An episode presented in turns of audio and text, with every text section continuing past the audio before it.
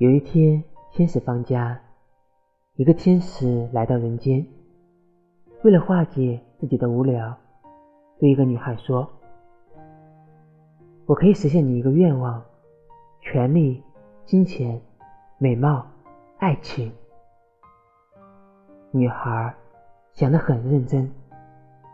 天使呢，有些害怕，如果他说一些他实现不了的愿望。会很没面子。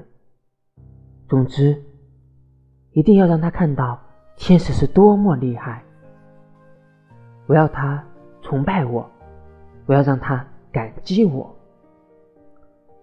我想每天睡前都能听到你对我说晚安。